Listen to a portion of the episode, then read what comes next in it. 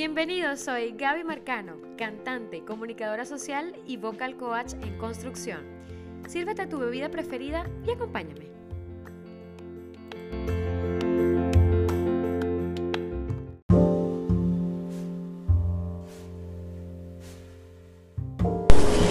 Hola, hola, feliz jueves amigos cantantes, vocalistas, aficionados, profesionales y bueno, todos los que han llegado hasta aquí, bienvenidos a mi segundo episodio.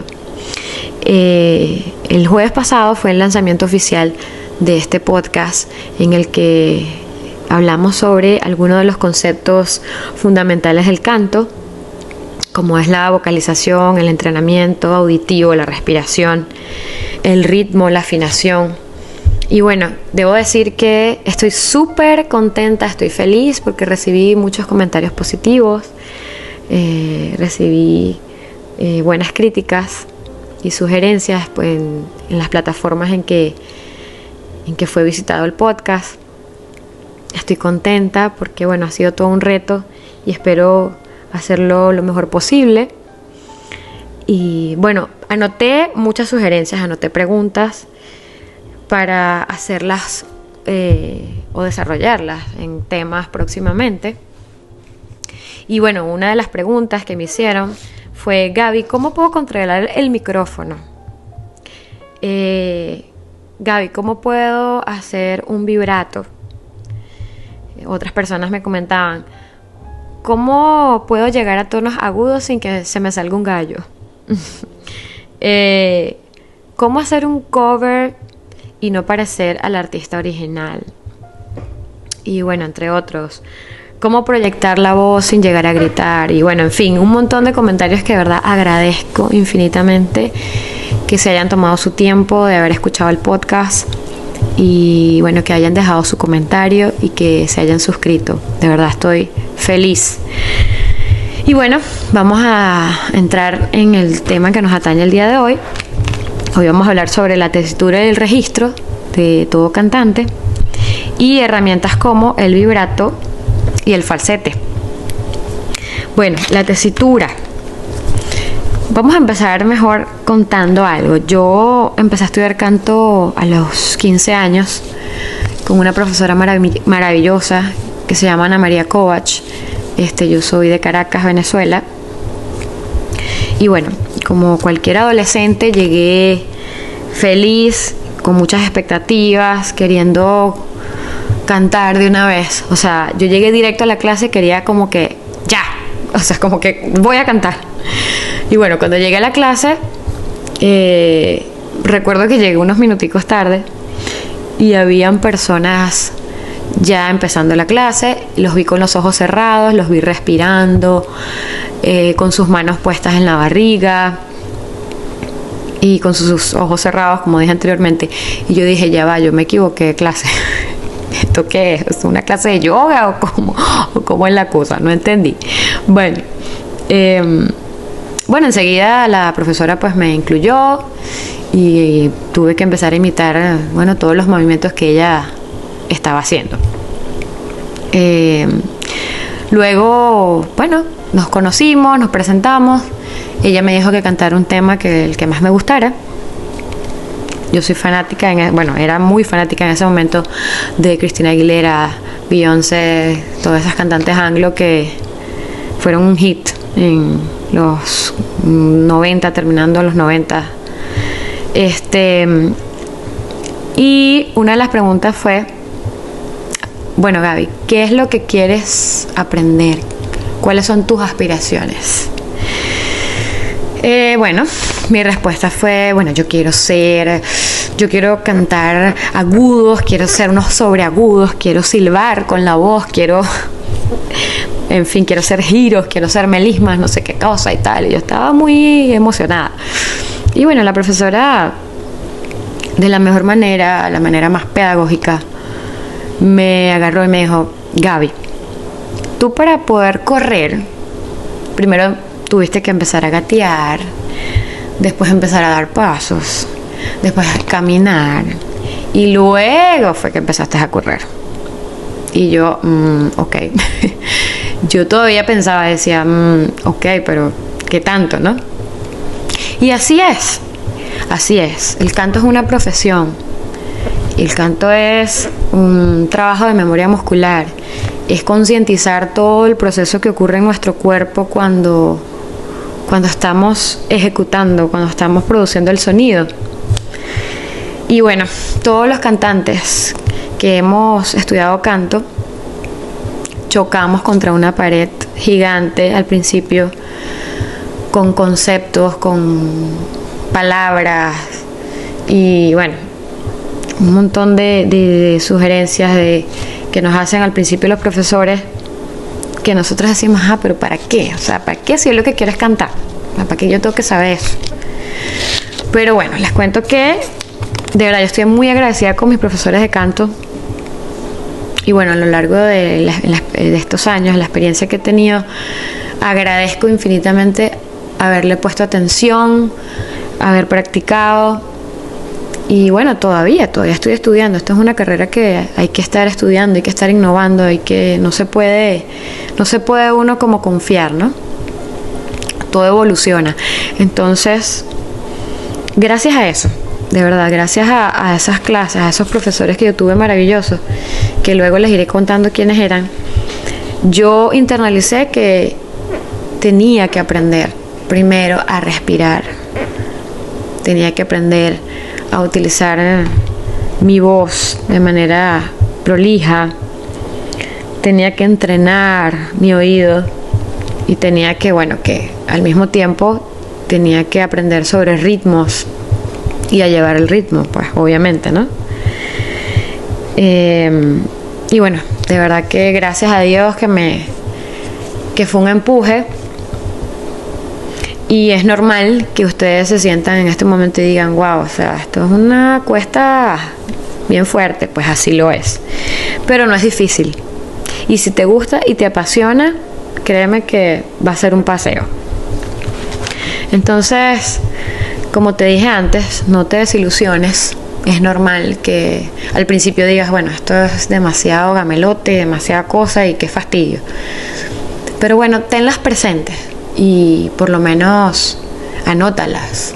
Tenlas presentes para que sepas cuando te estén hablando de algún concepto, alguna palabra, ya tengas idea de qué se trata. Entonces, bueno, Dije anteriormente que íbamos a empezar hablando sobre la tesitura, que es el rango o la altura de sonido. La gama de sonidos que, que se puede emitir o que las personas podamos emitir desde la nota más grave a la más aguda, pero en nuestra zona de, mayor calidad, de, de confort. Y dentro de esta tesitura está el registro o el registro vocal que no es más que la clasificación de las voces según su altura. Y bueno, en ella podemos encontrar eh, en las mujeres un registro de soprano, soprano y contralto. Y bueno, las mujeres eh, normalmente somos mexo. Y yo aquí me atrevo como a, a decirlo porque bueno, manejamos un rango siempre parecido, eh, eh, o mejor dicho, en la, en la octava en las octavas desde un La 3 a, a, un a un Si, Si 3, quizás, quizás un poco menos. Perdón, de un La 3 a un, a un B a un B4, a un B5, quizás unas menos o otras más. Pero bueno, eh, yo, bueno, obviamente la gente preguntaba y me decía en, sus comentarios, bueno, me gustaría saber qué voz soy. Es importante que lo sepas, es importante que sepas, porque esto te va a dar una seguridad de saber este, qué temas puedes cantar, qué temas puedes interpretar, que te quedan más cómodos eh, cuáles son los temas que puedes buscar, que no te vas a lesionar o que no te vas a frustrar porque no los vas a poder cantar.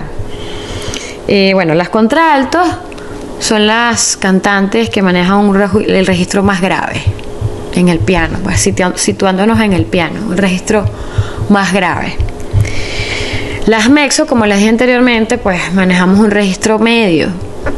Eh, y la soprano manejan un registro bien agudo, bien puyudo, pues en una, digamos, hablando coloquialmente, bien puyudo, bien alto, bien, eh, bien chillón. Aunque no tiene que ser chillón, ojo. O sea, el, hecho de que sea soprano, que no tiene, que sea aguda, no quiere decir que sea chillón. Pero bueno, lo estoy haciendo como un poco más gráfico, ¿no? Em, bueno, pero si bien es importante saber qué tipo de voz o qué clasificación tenemos, eh, eso solo debe ser como una referencia. Porque fíjate que cuando yo tenía 16 años, que llegué a las clases de canto, de 15 años, eh, según bueno, el estudio, con los días y la práctica, la profesora llegó como a clasificarme como una soprano, porque tenía buenos agudos en ese momento, pues. Pero mm, yo diría que eso en, la, en el canto popular o en el canto moderno como que es no es como una referencia.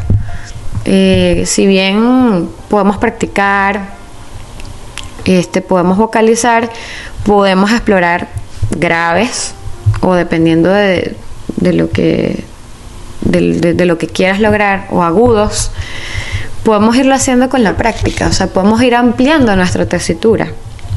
Quizá bueno no será una octava pero con que consigas unas o dos o tres notas más créeme que es ganancia entonces no es bueno encasillarnos en si somos mexos si somos pero sí es bueno saber en qué rango estamos. Y si queremos grabar una canción, pues más o menos saber en qué, cuál es nuestro centro tonal, en dónde, dónde, podemos conseguir como mayor confort. Entonces, em, eh, como dije antes, el canto popular es como una referencia. Con la vocalización y la práctica podemos eh, aumentar o disminuir, o sea, en cuanto a graves y agudos, nuestra, nuestra tesitura. Entonces, hablamos, ok, me fui un poco. Em, ok, entonces yo recomiendo bajar un pianito en tu teléfono, en cualquier app de música, de instrumentos musicales, bajar un piano y como ir explorando cuáles son las notas que puedes llegar, que se escuche un sonido limpio, que se escuche presente sin forzarte, y cuáles son las notas más agudas en las que no tengas que fruncir el ceño, eh, tensar hombros, ni tensar la garganta, ni nada de esas cosas, sino que tú sientas que puedes llegar ligeramente, pues. Eso es una buena práctica, como para ir explorando tu tesitura y tu rango. Y bueno, eh, vamos a hablar sobre las herramientas también que se usan, o, mejor dicho, cuáles son las herramientas que más usa el cantante eh, en su práctica, pues. Bueno, una de las herramientas que utiliza es el falsete, que es la falsa voz la que se emite a través de pliegues vocales que están situados en la laringe o próximas a las cuerdas vocales, en la que normalmente se ejecutan las notas más agudas de tu registro. Aquí el timbre y el color de voz eh, varía, se hace un poco más airoso. O sea, cuando queremos cantar eh, una nota más aguda, pues recurrimos al falsete ¿Y cómo recurrimos a él? Bueno, hay una práctica que me parece que es como la, a mí, ojo, a mí, me ha funcionado.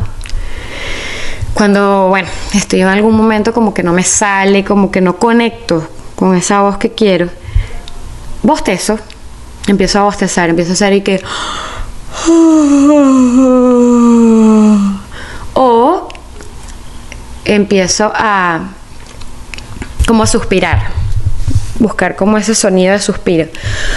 Ah, ese sonido de suspiro del... Ah, y lo puedes hacer con la J y así conectas como más rápido con el resonador. Entonces puede ser... Ah, eh, allí creo que puedes dar con el falsete o desde mi experiencia creo que lo das como más más certero ahí conectas con él. Entonces eso sería una buena un buen ejercicio para que lo tomes en cuenta. Y em, bueno la otra de las herramientas que utiliza el cantante este ah bueno no te dije que una vez que hagas el falsete, que lo consigas, que lo mentalices, es buenísimo que grabes lo que estás haciendo. Grábalo con tu teléfono. Grábalo, escúchalo.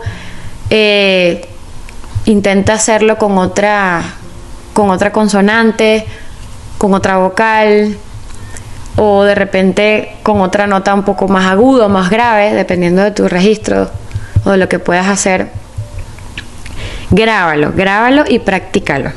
Este, es importante que te escuches, eso es como la tu referencia, tú mismo tienes que ser tu referencia.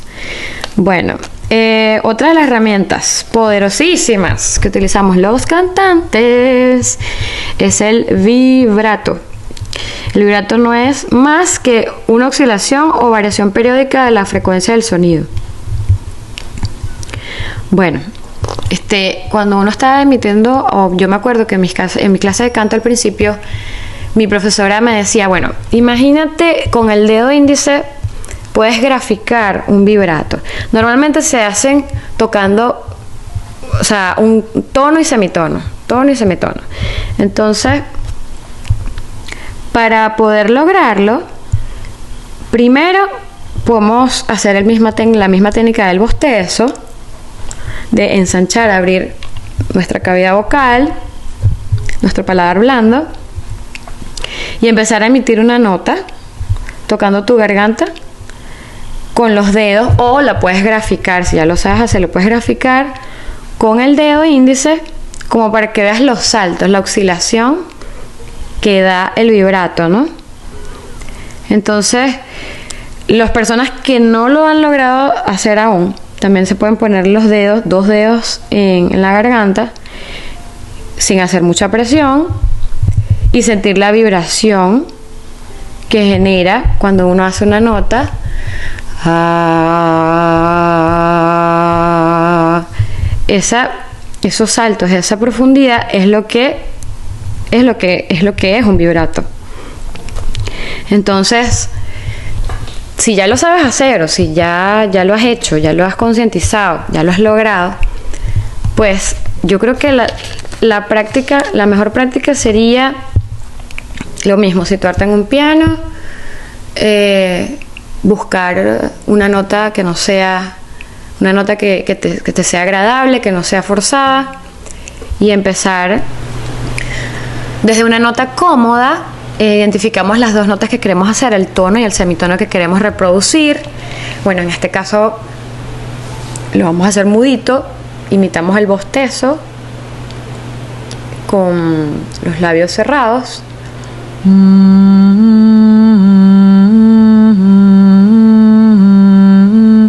Nos ponemos los deditos en la garganta y bueno, eh, sentimos la vibración.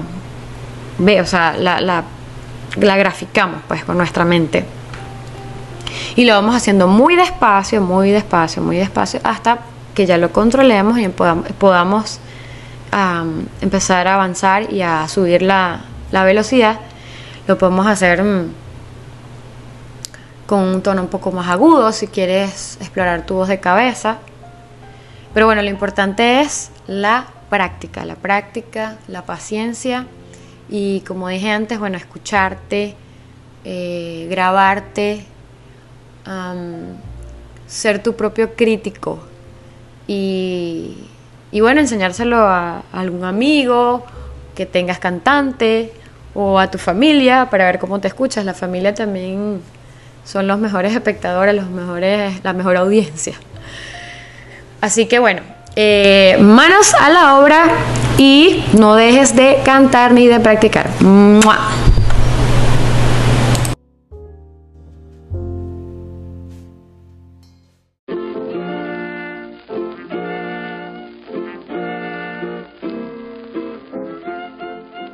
Gracias totales por haber escuchado este episodio y por unirte a esta nueva comunidad de cantantes. Estoy emocionada de que hayas llegado hasta aquí. Si te gustó este episodio, déjame tu comentario o nota de voz y no te olvides de recomendarlo y de suscribirte a mi podcast Ven y Canta. Así que cuide su voz y a cantar.